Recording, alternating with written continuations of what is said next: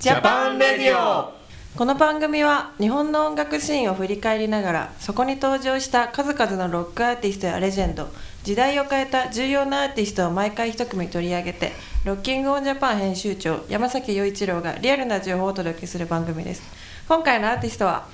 米津玄師ですイエイ。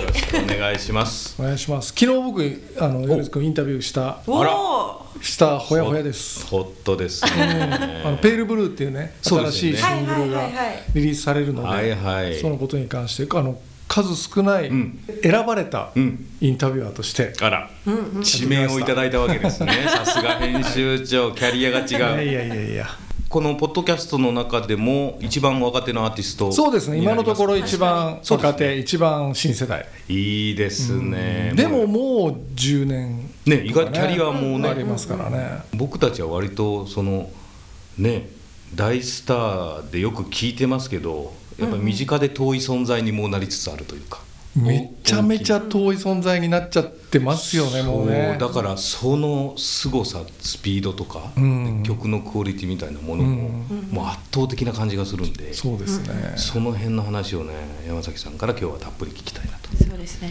じゃあ山崎さんはい。米津玄師さんとの出会いから聞きましょうか。はい。あのまず最初にレコード会社の人から、あのまあ、こういうアーティストがいて、はい。で新作が出たんですっていう形で「ジオラマ」っていうアルバムを、えープロモーションされたんですね。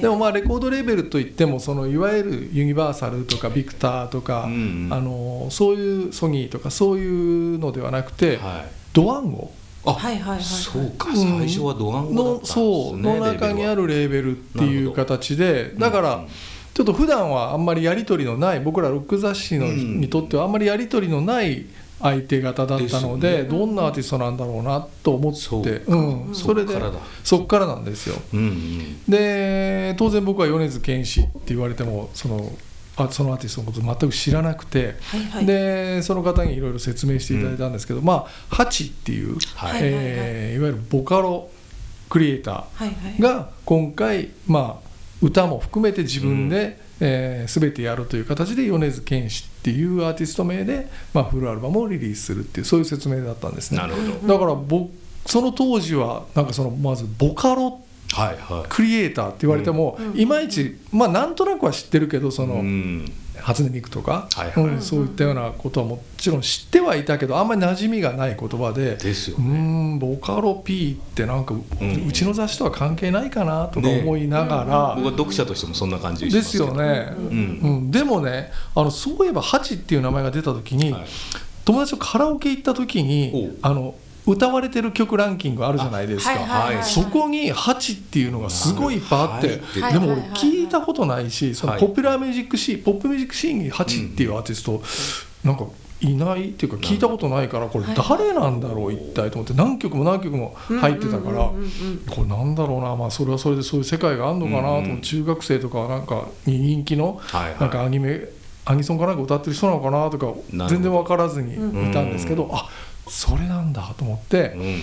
でまあいろいろそういう説明をうん。聞いて「あ分かりました」っつってでもまああんまりボカロとかうちはやってないからまあ、あの音聞いて判断させてくださいって言って、なるほどね。その時僕はあのあんまり時間がなかったから、はいはい。あの音源預かって、うんうん。そのジオラマっていうアルバムの、うんうんうんうん。でその時はまあそれであの音聞いてみますということで別れたんですけどでその夜、えー仕事終わって、うんうん。あ今日プロモーションされたその米津玄師のジオラマって聞いてみようと思って聞いてもうなんだこれはっていう。出た。うんうんうんうんなんだこれはって本当に思いましたね、うん、すごいアルバムだなっていう感じでしたね、う。ーん。でもまあその時にその本当にプロモーションされた時に出てきた言葉、うんうん。そのボカロ P もそうだし、はい。あとなんかその僕らポップミュージックの世界だと例えばオリコン何位とかね、うん。はいはいはい。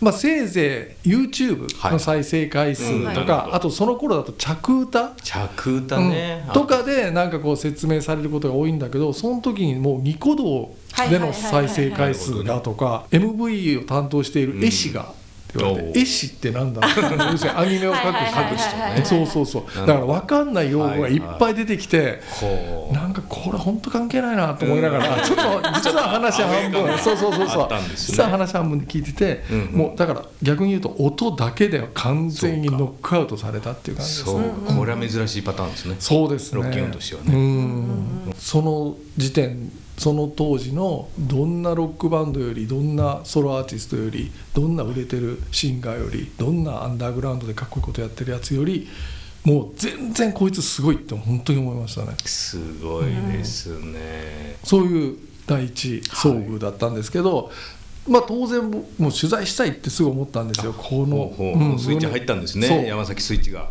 米津玄師の絶対ジャパンで本当に大きく取り扱って、ジオラマっていうアルバムをすごくそのまだこっち側のこっち側っていうとあれだけど普通にポップミュージックを聴いてる層には知られていない存在だったから、だからそこにこう紹介したいっていうふうに思って、取材できないですかって次の日に聞いたんだけどもううん。ん、やっぱりまあできないんですよ。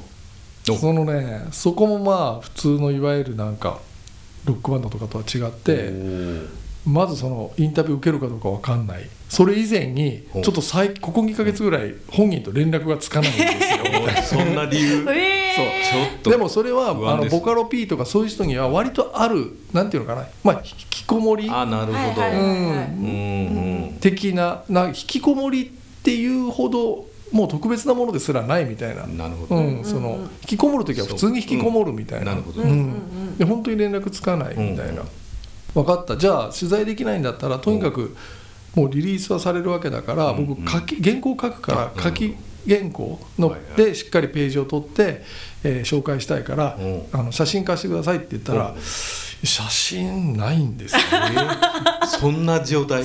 マネージメントも。え？っていう、うん、でだから写真なしで、うん。まあでもじゃあジャケットとかでやろうかなと思って。でもやっぱりうーん何らかもう本当にもうどんなんでもいいから写メで撮ったやつも何でもいいからうん。写真くださいっつって言ってこれ、えー。うわー。まあ2ページで左側に写真がえーおモノクロで公園で遊具に公園だ。えー。遊具に座っているなんかもう顔も見えないし後ろ姿なのか横の姿なのかよくわからない。ね。ちょっとぼーっとしてるような感じなんでしょうそうブレた写真えでもそれでも写真が出るだけすごいそうですね。めっちゃすごいことですよ。そうですね、うん。これ多分本当に初めてだと思いますけどね。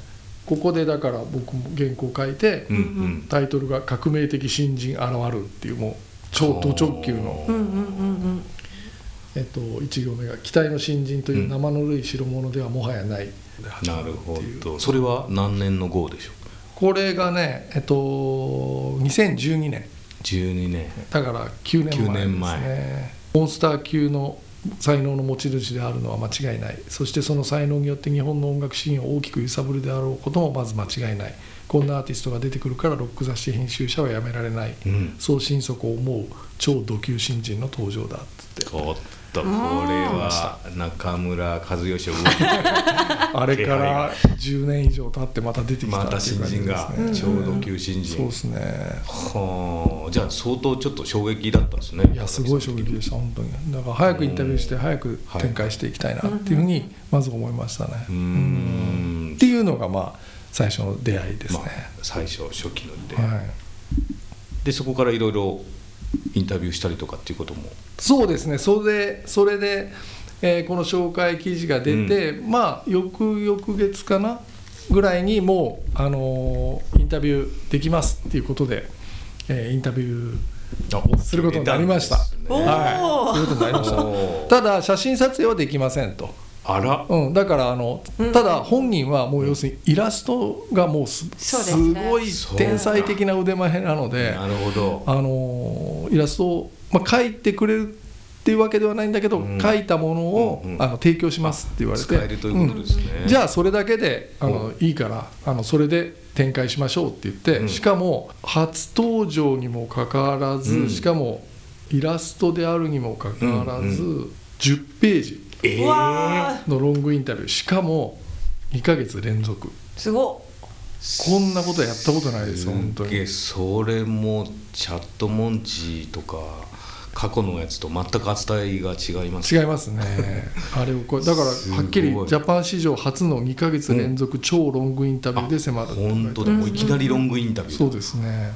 でこの記事の頭で僕があの、うん。間違いなく10年に一度の才能を持ったとんでもないアーティストである米津玄師は音楽シーンを一気に進化させ変えてしまう力量を持つアーティストだ。このデビューアルバム「ジオラマ」から日本の音楽シーンは新しい時代を迎えることになるって。なんか断定口調で書いてある。完全に。いやでもねその先にもちろんこうしたことを断言して、それが活字として残ることのリスクは十分に認識している。だが僕が今この部分を書いていて気がかりなのは、うん。むしろ10年に一度ではなくて、うん。それ以上の存在なのではないかという方の心配だ。っつって出た。うーん。あ本当ロッにキンらしい。この原稿。そう。このワクワクさせる逆説的な煽り方。すごいです。超度級ですね。ちょうど級ですね本当に。でもこれほら全部イラストで構成されてますよあね本当だ。結構ふんだんに使ってます。ねでも1個写真がああこの謎めいた。この謎めいたまたモノクロのボケボケの写真。なんかカメラのようなものを持っているような持っていないようなボケボケ写真。でもその写真が逆にやっぱりいい感じしますよね。なんか書き立てますよね、うん雰囲気ありますよね、うんうんあイラスト大きいのが使ってますそう。ねイラストだから借りたからうん。フルページで。本当にすごいイラストなんですよね。えー。そうなんですよね。これマリちゃんどうですか？イラストを絵描きとして私最初あれだったんですよね。可愛、い絵だなから入ったんですよ。あ絵から入ったんだ。絵から入ったんです。あそのあのそのボカロで8でやってる時にめっちゃ可愛いなこの人の絵みたいな感じから、あれ一番ペン画を描いててこの人も結構ペンなそうかじゃあ近いのねちょっとそうですね。世界観的には。そうですね。めっちゃ好きですね、うん。あ完全にじゃあ俺より早い時期に早い行って。だからそういうことなんですよ。僕らその普通の音楽ファンが気づいてなかっただけで そうじゃない人の方が実は早くハチの存在を気づいていたそうインタビューの時はご本人どんな雰囲気なんですか？そうそれでだから初めてインタビューの日がやってきて、うん。本人と対面したんですけど、はいはい。なんかなんて言うんでしょうね。彼は188センチなんですよ体大きいんですね。身長が、えーそんな大きいですでかかいんですよすげえ。で若干あの猫背気味な感じじゃないですかでもう髪の毛は完全に前、はいは見えない前髪でもう目は完全に隠れていて、うんうんうん。で確かねジャージ黒の 黒のジャージに、まあ、上はあのフーディはいはいーだはいはいったと思うんですよね、はいでうん裸足にサンダル。家にこもっている方 系ですよね。ね。へそうですか。そう。でまあ予想はしてたけどうわー普段ロックバンドとか、そういうアーティストたちとは全く違う空気だなってやっぱり思いましたね。そうです、うんうん。結構でも喋ってくれたわけですか？その。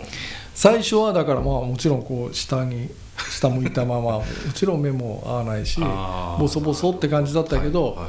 とにかく超ロングインタビューやったんで、うん。途中からはかなり話はあの弾みましたね2人で、うん。人と人とは絶対に分かりえないわ人と人とは絶対に分かり合えないものだっていうのが僕の中の根幹にある、っていう。この発言はこの時のインタビューで出ましたね、うん。だからここから始まってるんだっていうなるのをほど。はっきりうん言っていて。だからすごい手応えのあるうんインタビューでしたけど、まあサンダルでしたね。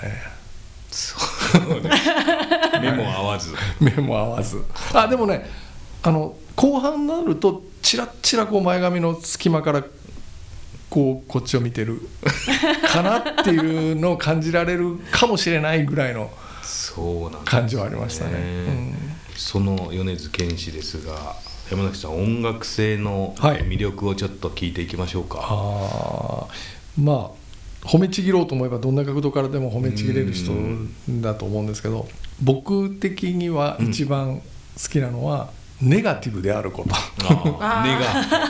ガ。ティブなところから始まるんですよ、はいうん、でも最後は決してネガティブで終わるわうん。けではないんだけど、でも始まりが必ずネガティブなところから出発点にしているっていうのがなんかそのすごく自分に対して誠実だなっていう感じがする。そういうふうに育ってきた人だし、さっきの言葉にもあるように自分の心の中にはね人と人とは分かり合えないんだっていう世界観があるから、うんそこに絶対嘘をつかないっていうか必ずネガティブなところから始まる。必ず否定みたいなところから始まる、でそこからなんかこう始まるんですよね、うんうん。徳島の人ですもんね。そうですね。徳島独特だと思いますよ。またチャットモンチーと思い出したりするでしょう。はだってあれですよ「レモン」っていう曲最大のヒット曲じゃないですか、あれテーマ何か知ってます、ね。死ですよ。ねんうん。でおじいちょうど曲書いてる時におじいさんが亡くなって、はい。でだから死のことをテーマに曲した曲を書いてる時に実際に自分のおじいさんも亡くなって、うん。でそういうことも全部含めて死っていうものをテーマにして突き詰めたのがあの最大のヒット曲「レモン」うんうんうんうん。あとまあ例えばそうだな「ルーザー」っていう曲もあった、あれは、まあ、ルーザーって負け犬っていう意味だけど、はいはいはい。あれは彼はむしろポジティブな曲を書こうとしたんですよね、ででも自分は俺はポジティブな人間だ。前を向いていこうぜみたいな曲絶対書けないじゃないですか。だから負け犬っていう設定にしてその負け犬の応援歌っていう意味でポジティブな曲を書いたんです。だから面白いでしょ。スイッチは負け犬っていうネガティブなワードなんだけどでもポジティブな曲にしていくっていう、うん。うん。から例えば今回の「ペールブルー」っていうこれはあのはい。キャッチコピーに久々にラブソングを米津玄師が久々にラブ久しぶりにラブソングを作ったっていうコピーなんだけどラブソングなんだけど100%これ失恋の歌なんですよ。うんうんうん。だから失恋を歌うことでそれをなんか恋の歌にするっていうかラブソングにする、だから全部そのなんていうかなそっから入る、うんうんうん。うん。ネガネガ離婚からのドラマの歌ですからね。そうそうそう離婚活動。うんまあ離婚経験者としてはね いい曲だなって思います。必ずネガティブとか否定とかから入る。あのもう一個面白いなと思ったのは「アンビリーバー」っていう曲があるんだけどあれも「アンビリーバーズ」ってこう believe って信じるってことじゃないですか、はい。でアンビリーバーズっても信じない人たちっていう意味なんだけど、はいうん、これね説明難しいんだけどあの、まあ、希望の歌っうんて彼はやっぱり歌えないわけね、うんなぜなら自分はそういうネガティブなところを出発点にする人間だから、うんうん。明日には希望があるぜとか、あ希望に向かって進もうぜみたいな歌は絶対口が裂けても歌えない人なんですよ。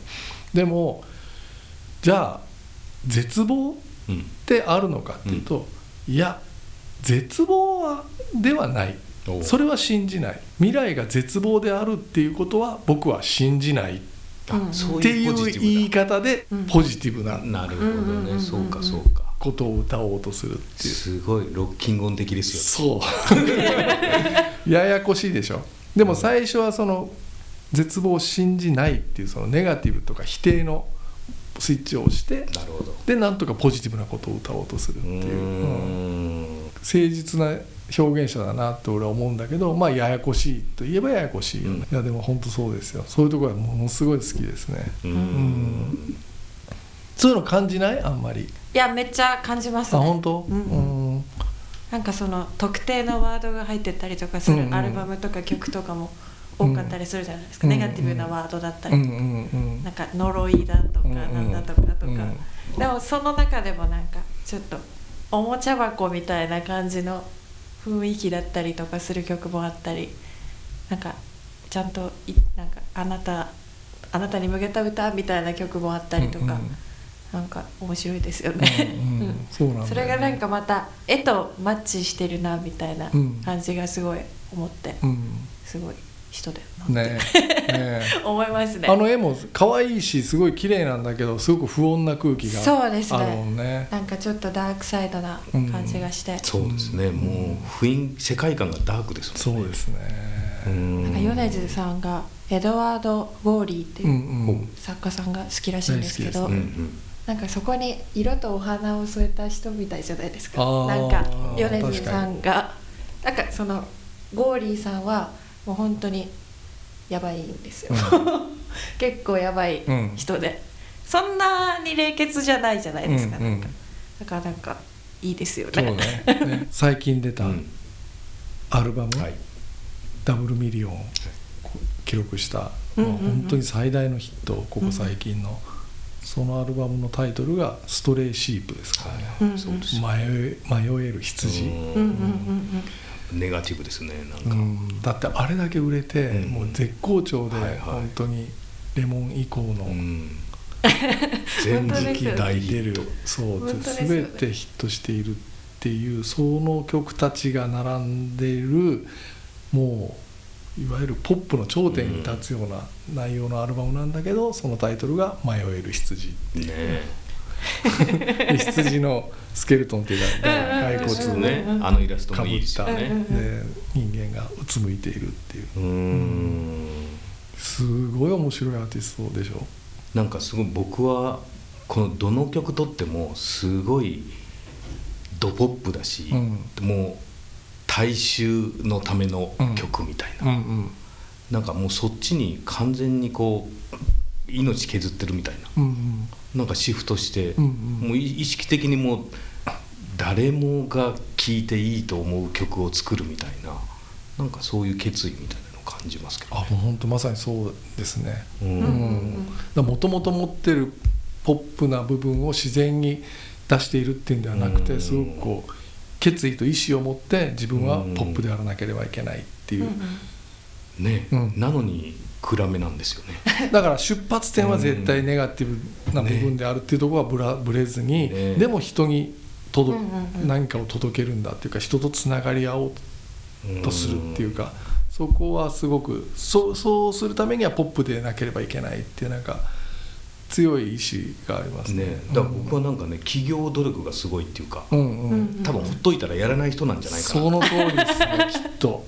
うん。で周りがやれやれってうん。いう人が集まって、うん。米津玄師チームがあって、うん。もうやらざるを得ない、うん。武道館立たざるを得ない、うん。みたいな。うん。ライブやってない人じゃないですか、うん。どっちかって言ったら、うんだからそこがひっくり返ってる今の現象が、うんまあ、引きこもり的な立ち位置から始まって、うん。そう真逆でひっくり返って表に出てるようになって、うんうんとんでもないセールスうんになってるっていう存在がちょっとすごい、うんうん、いやいやそうなんだけど、うん。でも今の話でちょっと違うのは、周りがはいはい。そのそんなネガティブな米津君をはい。なんかこう焚きつけてうん。ポジティブな方向に送り出してるってわけでは全然なくて本人がやっぱり根はそうだけどでもポップであらなければいけない、はい。外に向けて表現していかなきゃいけないっていうふうに自分で自分自分の意思で自分をこうなんていうかな外に向かわせるっていう、うんそういうタイプですね。うん。うん。うん。でも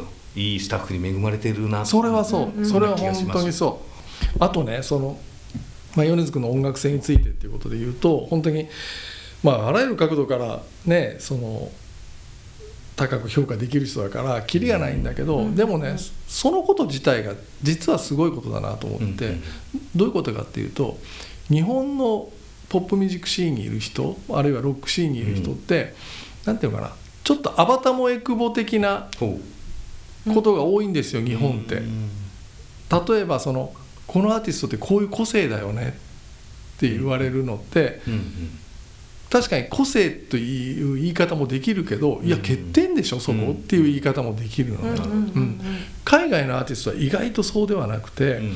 なんていうかあらゆる意味で優れてるっていう前提に立った上で個性をこう発揮するっていうパターンが多いんだけど日本はその欠けてる部分うんがに対してみんながいやそれ個性だからってこう優しく形容するっていうケースが多いんですよね、うんうんだから単に歌が下手なのにうん。なんかそれを個性的って言われたりとか単になんかそのうん声がちょっとまあなんかなんていうのかな。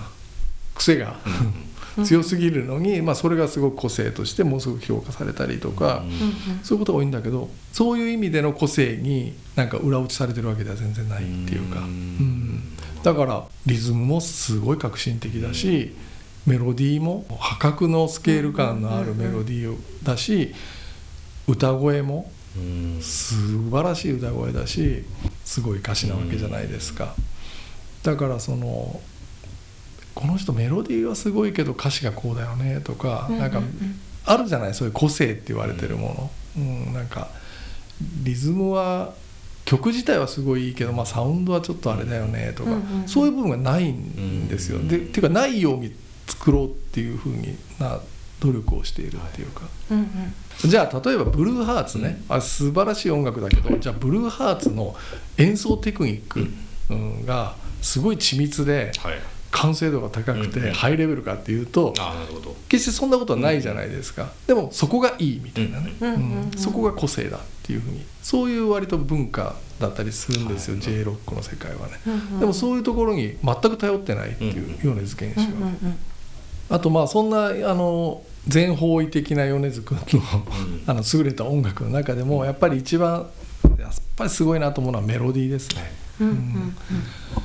でまあこの話よくするんですけどメロディーってやっぱりもうこれだけは持って生まれた才能がものを言う世界なんですよね。うんすっげえ修行してなんか訓練したからといっていいメロディーが出てくるってわけではなくて。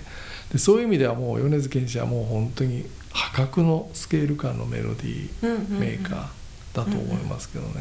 野蛮な？うん曲も書けるしうんうんうん。すごく崇高な聖なる世界みたいなものもメロディーで表現できるしどっちもどっちもすごいですよね。うんうんで今回の「ペールブルー」っていう曲はある種の甘さというか甘美な、うんうんうんうん。世界っていうのに、まあ、トライした作品、うんうんうん。でそれもすごいメロディーになっているし。そんな中でもあのね「海の幽霊」っていう曲がはもうはいはい本はいはい。当に素晴らしいメロディーなんですけどなんかあれですねあんまり代表曲扱いされないですよね。の中に入ってない感じしますよあんねまり入ってない感じなんでなんですかね。ね。そうあの Apple Music のプレイリストとかでも曲のプレイリストとして13番目か4番目ぐらいになってようやく出てくるっていう、うん、俺はあれは彼の作った曲の中でも本当にトップうんの曲だと思いますけどね、じゃあ山崎さんそんなうん、米津さんとのエピソードはエピソードねあのまあ若いアーティストだからまうん。だそんなに何度も取材はしてないんですよね、うんうん。で例えば撮影とかも本当に数回しかやってなくて、うんうんうん。そういう意味でのエピソードはそんなにはないかな。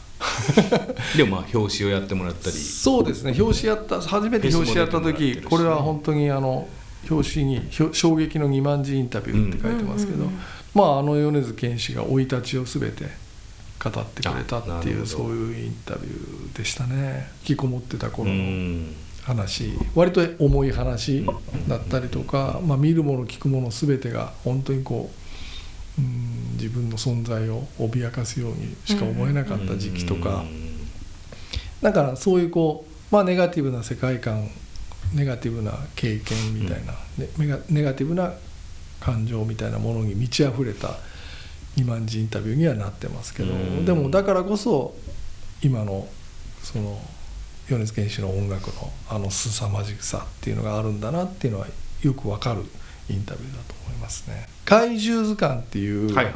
連載を、はいやってもらってたんですね。そうなんですよ、ね。そう。多分僕の方からなんか連載お願いして。やりませんかって言ったんだと思う、うん。うん。そして向こうからじゃあ怪獣をイラストで毎回書いてそれの説明の文章をちょっと加えたような連載にしましょうってきたんじゃなかったか音楽のな。話じゃなくてイラストうんうんっていうことなんですねうんうんうんあでももしかしたら僕の方からなんかイラストで連載しませんかって言ったのかもしれない、うん。その辺ちょっと記憶が定かではないんですけど。山崎さんの連載って言ったらね月刊山崎とメロン牧場しか、ね、そうですか。場所ないそうですよね。活字みたいな感じだもんえーね、こう人にやってもらうってこう珍しいパターンだなそうですね、しかもイラストの連載って僕手がけたことないので緊張しましたけどうね、原稿が届くたびに。はいはい受け取るのけん緊張しましたよやっぱりその、うんうんうん絵というものをどう扱っていいのかよくわからないから。そうですよね。そう。いやでもあの最初はね僕実はよく分からなかったんですよ、このいおう。そのこの連載のまあ本当の意味が、おう。うん、だから怪獣を毎回イラストで描いてくれるってなんうんか楽しい連載なのかなっていう、うんうんうんうん。あなるほど、うん。で実際こう送られてきた怪獣すごく奇想天外な怪獣でしかも可愛いっていうねこう子は可愛いみたいな感じ、うんうんうんうん。ね、ああ楽しいなって思ってたんだけど、まあ、それでその連載がずーっと続いてね、まあ単行本が出るっていうことを決めてでそれに合わせて連載も終わるってなった時に最後の怪獣のイラストが送られてきたんですよ、うん。はい。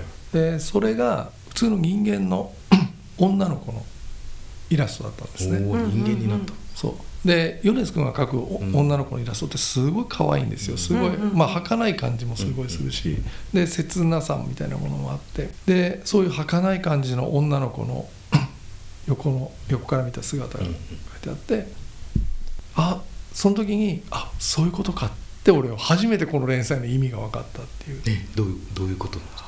いやだからなんか面白おかしいこんな怪獣作ったよみたいな、うん。こんな怪獣考えたよみたいな、うんうん。ただそれだけのことではなくて、うんうんうんうん。うん人間って何なのかっていうじゃあ怪獣って何なんだああなっていう、存在意義みたいな。そう。うんうん。で最後の怪獣が人間の女の子の姿をしてるっていうのを見た時に人間も怪獣だということ。そうっていう、うん。あでそそっからまあ例えば二万字インタビューで話してた米津君の少年時代の思い出とか、うんうんもう例えば教室にいた時にもう他の生徒クラスメートがもう、なんていうのかな怖怖かったっていう、うんうんうんーなんか食べられそうな気がしたっていう、うんだから隅っこにずっといたっていうようなそういうようなこととか例えばいじめのこととかを話をした時にチラチラって出てくる彼のその独特なうんうんうん。その本当にいじめっていうものに対するすごい深い、まあ、怒りと悲しみみたいなものっていうのがなんか結びついて、うん。うんああ米津玄師って怪獣っていうものに対してなんかすごい思いや思いを託してたんだなっていうのがうん最終回が来て分かったというか最終回が来ないと分かんなかった俺ずーっと分からないまま連載をやってた。反省ですね。うん。懺悔 謝罪会見。またまたやらないと。マリちゃんどうですか？今の話聞いて。その怪獣イラスト。これだって怪獣図鑑ってひらがなですもんね、そうですね。だってひらがなってことは何かあるじゃないですか、うん。意味がね。うん、うんううん。んでその女の子の怪獣の絵の説明のところに、えー死ぬまで自分が怪獣であるっていうことが分からないで、まあ、一生を終える場合も多いっていうなるほど。一言書いてあるんですね。一言書いてある。すげえなって思いましたね。なるほど。そう。だからあこの連載は本当にそういうこうただ楽しむっていう連載じゃなくて深い意味があるんだと思ったから、うん。その単行本の作り方とかイメージがはい。その瞬間にガラッと変わりましたね。あそうです。割とパッパッと見れてなんかポップに楽しめる怪獣図鑑っていう単行なるほど本にしようと思ってたんだけどうん。もう結局出来上がったのは完全なアート本ですね。あなるほど。箱の中に入ってるんですよ。で箱の中に入ってるんだけど本じゃなくてはいはい。1枚ずつの絵がえ？出てくるっていう。だから1枚ずつの絵が厚紙でできた箱に箱に化粧箱みたいなのに入っている作品になってこう見てそいうなんです。画集ですね完全に。しかも画集でもそんそこまで凝った作りの画集ってあんまりないよね、うんうんうん大変でした作るの。うーんそうですか、でも米津君もいっぱいアイデアをくれて、うんうんいい単行本になったと思いますね。この単行本に CD をつけてあそのそうなんですか。CD の中に米津君の曲が1曲入っている。すごい大満振る舞いというか、そうですね。すごい豪華ですね、うんだからあの米津君本人はもちろんうん。この単行本この怪獣図鑑っていうものにすごく思い入れを持っているってことですよね。なるほうど、ん。今まで書いたなんか連載をまとめて出してください、うん。出版社さんみたいなのとははいはい。全然違う、そうですよね、独立した作品って感じですもね。そうなんんですよ。でその曲のタイトルが「ラブっていうんですよ、うん。うーんでそれはもちろん彼のどのアルバムにも収録されていない、はいこここれでしか聴けないっていう曲になっていて。すごいいい曲なんですよ。ライブでもたまにやりますね。でもまあ単行本その64から出したんですけど、うん。た担当編集者としては僕はもうすごく嬉しかったですね。やっぱりそのうん。曲まで書いて、ね。うん、それを提供してくれるっていうのはすごい嬉しかったです。けどねあとライブに関しては、はい。まあそんなにねあのライブハウスシーンで叩き上げて出てきたっていうアーティストとは全然違うので、うん。まあ初ライブもなんかデビューしてからうん。恵比寿のリキッドルームでやったんですけど、でもねもう最初から堂々としたものでしたね。うん。すごくまあ音楽がすごいからめちゃくちゃライブ自体も良かったし、MC でちゃんとその自分がにとってライブとは何なのか自分がそのライブでやりたいことはこういうことなんだみたいなことをちゃんと MC で話をしてすごい長い MC をしたんですよね。うん。それは意外ですね。うん。でもそれからいくつかツアーをやったんですけど、うん。必ず一箇所長い MC をするパートがあるんですね。うん。うん。でそれは常に彼にとってラこのツアーは何なのかこのライブは何なのかっていうことをちゃんと説明するパートなんですよね。うん。もうそれがなんか結構定着ししてきて。いて、なんでそれをやるのかっていうと彼にとってライブをやるってことは自然なことじゃないんですよ。うん、本当だったらあんまりやりたくないぐらいのことなんですけどでもやっぱりそれは自分はそのやるべきだしうんうんうん。その外に向けて、うん。その何かを届けるっていうことに関してすごく意味を持ってライブをやってるっていううん。その説明ですよね。はい。そうロックインジャパンもね何度か出てくれてるんですよ。そうですよね。うん。うん彼はあんまりフェスには出ていないし、うんそういうイメージないでしょ。ねないですね。うん。でもね出てくれましたね「アンビリーバーズ」とか「 LOSER」出した頃、うんうんううんん。はうちの ROCK IN JAPAN の野外ですごい観客を盛り上げる米津玄師が見れましたね。うん明るいところにいるイメージなくない？ですか なんか日当たってなさそう。野外ライブってイメージない。うんうん。ないでしょ、うあれはレアだったかもしれない。今思うとね、うん。あとねこれはなんか自分の話で申し訳ないんだけど山崎市東編っていう僕ジャパンサーキット。ジャパンサーキット山崎市東編っていう、はいはい。そうそれ気になってたんですよ。あそれね僕がやってるイベントで、はいあのーロッキンオンってついついやっぱり東京メインというか、東京だったりあ千葉だったり、その関東メインになっちゃうじゃないですか、うん。で僕はやっぱりあの実家が神戸なんで、ねちょっと関西。でもしっかりいろんなことをやりたいなっていう思いがあって、でも細々とそういうイベントをやってるんですね、ナンバーハッチやってるんですけどでその山崎市東編っていうイベントのシリーズに一回米津君は出てくれたんですよ、へおー2015年って書いてます2015けど年うん米津玄師とクリープハイプとアンドロップ。最高ですね。いい対バンじゃないです最か高ですね。うん。ですよね、うんうん。それは山崎さんブッキングなわけでしょ？ももちろん。もちろんもちろん。山崎市東編だ、だから僕はあのおあの開演前に出て行って 挨拶して。また挨拶おじさん。挨拶おじさんやって。ねえそれ言わないと仕事ないからね。そう。うん。いつものやつえです。でもこの対バンのメンツだとうん。順番はどういう？えっと米津君が最初。あトップなんだ。そうです。そうか。そう。そしてアンドロップそれからクリープハイプ。うん。そういうやっぱキャリアがですよね。まだ米津君ってその頃知る人ぞ知るは超えてたと思うけど、うん。はいでもそういう感じでしたよね。ね。うん。で逆にレアなライブって感じですよね一番めバッター。ちゃくちゃレアですよ本当に、ねえ。うん。まあ米津君とそんなにプライベートな付き合いがあるわけじゃないから、そういうエピソードってあんまり喋れないんだけどこの山崎市東編の時はは打ち上げがあったんで、あなるほどライブ後。うん、うんその話はちょっとしてもいいのかなと思うんだけど、うんうんうん。いやすごい楽しい打ち上げだったんですよね。あの最近はみんなイベント対バンイベントやっても自分の出番終わったら、じゃあお疲れ様あすいませんお先にみたいななんあか、ね。うん、そういう割とドライ化してるんだけど、うん。この時はみんなまあ大阪だからっていうのもあるけどあそうそうみんな残って、えー結構飲みましたね。あら。ううんんあのじゃあいろいろ話もしたんでしょうか。そうですうねん。だってこのメンツで飲むの楽しそうだもん。そうなんですよね。まあ独特の人ばっかり。そうですよねボーカリスなんかあれですよね、うん。ちょっと離れたところで一人で飲んで話だけ聞いてたいぐらいのメンバーですよね。ところがね割と頭突き合わせてね、がっつり打ち上げって感じでしたトね、うん。また変な酒飲まされたりしなかった。で すそれは大丈夫。そういうのはなく今回はそういうのそういうあのあれじゃなかった。いやでもあの尾崎世界観と、はいはい。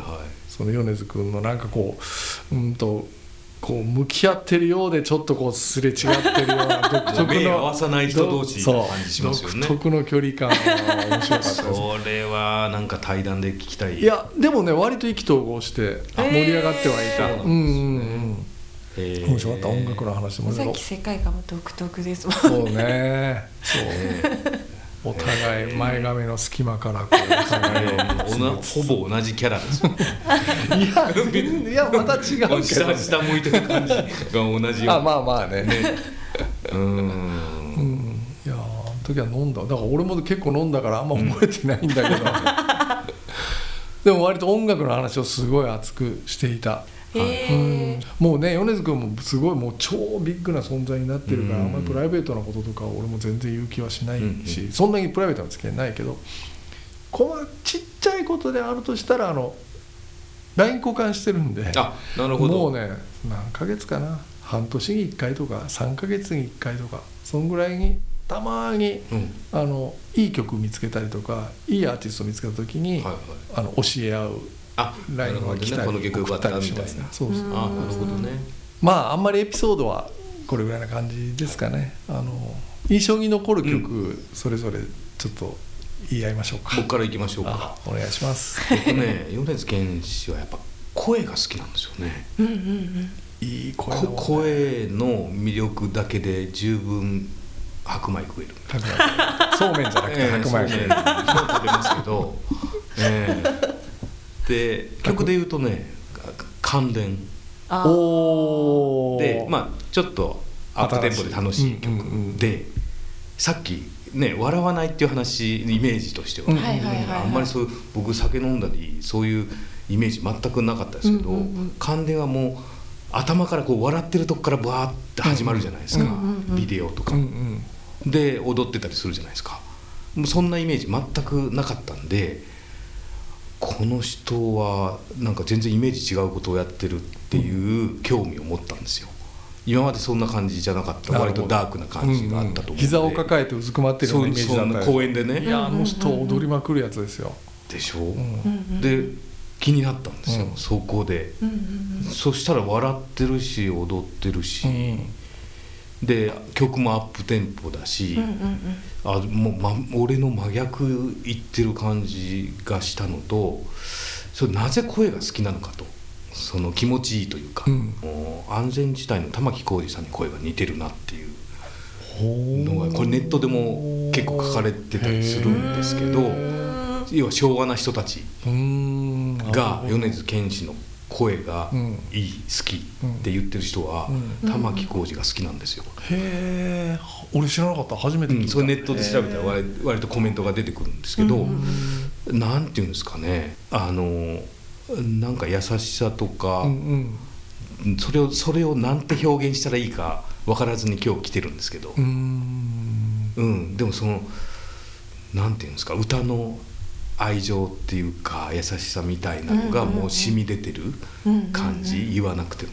うんうん。でそれは玉置浩二さんから僕は感じ小学生の頃から感じてるうんうんん。ですけど、なんかねそその久しぶりにその波長の声の人と会ったと。なるほど。ってちょっと驚いたんですよ。うん。あ今までこういうボーカリストで好きな人っていっぱいいますよ。洋楽だったらそらモリッシーとかエルビス・コステルとか、うん独特の声の人っているじゃないですか、まあ、そういう人は好きなんですけど、日本人であんまそういう人って僕いなかったです。なるほうん。それがね久しぶりに玉置浩二以来ど好きな声の人が来たっていう感じで、もちろん曲とかも他も含めて要素的にはすごいって感じだけどそれをもう国民的なスター的な状況で表現して歌ってるっていうのがあまりにもすごいなうん。という感じで僕はすごい感動しますけどね。ど。どういう声なんだろうその玉置浩二と共通するねえ。声を言葉で言うと。それがね分かんないんですよね。まあ本当好きとしか言いようがないんですけど。うん。うん、でも玉木さんそんな暗い感じもないんですけど、見た雰囲気もねちょっと似てる感じありますよ。昔玉置浩二さんのデビューの時ってジレッタイとかねワインレッドの心とかもう化粧でちょっとダークな感じで髪の毛も長くてでくちょっと明るい歌詞っていうよりは暗いしで失恋を歌ったりとか恋の歌を割とダークサイドの恋の歌を歌ってる感じが多かったんで、そその世界観もちょっと似てるかなという気はするんですけど、うん。だからまだ僕のその言葉の答えは出てないんですけど、っなるほど。ていうのだけ今日言いたかった。なるほど。米津君の声っていうことに関して言うと、ストレーシープのアルバムにはい「プラシーボ」っていう曲が入ってるんですよね、はいはい。でそれはあの、ラドウィンプスの野田洋次郎とデュエットしてるんですよ。で野田洋次郎ってまあ米津玄師がねすごい好きだった、うん。憧れてたぐらいの、うん。まあ、大先輩じゃないですか、うん。年齢的に。一緒にやっちゃった。んだねそう一緒にやったんだけど、うんうん。声が米津玄師の方が全然渋い。どう考えても年上にしか聞こえないっていう。そう逆転現象。そう野田洋次郎の声の方がなんか弾んでるし ピチピチしてるっていう。それを米津君にあのインタビューで言ったら、はいはい。あの完全に同意してました。私はあれですかね、あの2枚目のアルバムのう。ん「ヤンキううん。ん、ー」がもうあれ全部ジャケットからま全部含めてうん。ジャケットあのはい。赤い真ん中にヤンキッキーくんがいるあのふジャケットから全部含めて聞いてほしいですかね、うんてかめっちゃ全部好きです。あのあれがなんかそのジオラマですごくうん。孤独を感じてしまったみたいな、うん。でなんか多分ヤンキーが移民っていう意味なんですけど。そう、うんうんうん。多分その昔の自分から少し移民するみたいな意味なんじゃないかなって思うんですけど。あ自分自身の話。自分自身とか、まあ、みんな含めてなんですけど、うんうんなんかちょっと曲の感じも変わっててなんかその今までなんていうんですかね一人だったのが対相手がいる曲が入ってたりとか「アイネクライネ」とかとかあとはもう本当に暗い曲が入ってたりとかちょっとなんか楽しい感じの曲が入ってたりとかしてでも最終的に最後で締めるのは「ドーナツホール」って8の時の曲だったりとかしてもうなんかその一個の物語みたいな自分のジオラマから移民にかけての物語みたいなのがあって。もう超いいんでもうめっちゃ聞いた方がいいです。さすが読んでますねさすがですね。もう今気合が違います。ね やっぱり。うん。50のおじさんと。ね。ちょっと違う。俺も米津玄師知るのが遅すぎたね。8の時代から。ね八の時代がね。気づいてないとダメでしたね。うんでも本当にヤンキーっていうアルバムはそういう意味で、うんいわゆるニコ動とかで活動してたハチとしての,、はいそのその世界から、うんうん。まあ、ポップフィールドに出ていくっていうか移民。でもそうですね。それは出ていくぞっていう意味もあると同時に、うんうんでも所詮移民なんだよっていうニュアンスもあるっていう。なるほど。ちょっとまた中村和義に近い感じ ドアまで距離が遠いやつ。あそうそうそう。そうですね。そその感じはあるじゃあ山崎さんは印象に残る曲です。はい。まあ、一番俺好きな曲はあの「うん。海と幽霊」なんですけど、はい。印象に残る曲っていうのはもういまだにあのジオラマの最後の曲の「小本」っていう曲があって、うんうんうんうん。まあ、あの僕ジオラマっていうアルバムをやっぱり最初に知ったアルバムでもう本当に好きで特に後半の曲がもう全曲好きなんですよね。まあ前半にも当然「ゴーゴー幽霊船」とかうんうんうんうん「駄菓子屋商売」とかあのみんなが知ってる曲いっぱいあるんだけど「ビビ」も「ビビ」は中盤ぐらいかな。後半のこの畳みかけるなんかいわゆる文学的な曲がすごい良くてまあ小本っていうのはその最後を締める曲で「ジオラマ」っていうアルバムは米津玄師にとって自分のまあ生きてきた記憶だったりとかそれからその感じてきたこととかを割と集大成として一つの街のジオラマっていう形にしてこう詰め込んだアルバムなんだけど、だからやっぱりすごく閉じたネガティブな世界観みたいなものが多いんだけど、最後のこの「小本」っていう曲でフラットにうんして終わるっていうか、うん、そういう感じがして、まあもう暗い過去とかそういうことはもうこの「ジオラマ」っていうアルバムに全部もう刻みつけたからもう自分は普通のフラットな地平に出ますっていうこの街をある意味ある意味この街を出ますみたいなそういうニュアンスかな。うんジャケットが3.11の絵っていうのがあのジャケットの写真があのナマズがいてその上に街があるみたいな、うんうん。それは3.11とか地震とかそういうのを書いてるらしくて。えー、そうなんだ。知らなかった。くてへえ風刺画ではないけえーみたいな。あ本当、ん。それ本人が言ってる本人が言ってたんですけど。ん。あそうですそうですそれですそれです。そうか。そうだね。2012年だもんね。だから翌年だもんね、リリースされたのがね。そんな感じですかね、はい。だからこの「小本」っていう曲好きですねじゃあまりちゃんなんか山崎さんに質問ありますでしょうか？米津玄師どうなっていくんですかね。これからね。もう今はもう巨大な存在になってますからこれからね、うん。うん彼はどうなっちゃうの？どうなっちゃうんですかね。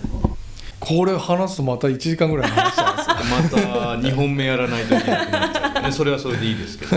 ストレイシープっていうアルバムが最新アルバムとしてリリースされてうんうんあのアルバムはいろんな意味があってそのレモンで大ブレイクして米津君がね。でなんか自分的にも突然そんなブレイクしちゃったからいろいろ迷ったりとか悩んだりとか混乱したりするそういうそういうこう心情になっていっていた中まあそんな複雑な思いをの中で作ったアルバムっていう意味もあるしそれと同時に世界はコロナで大混乱に陥っている。そこには不安も混乱も恐怖もあるっていう。んんん。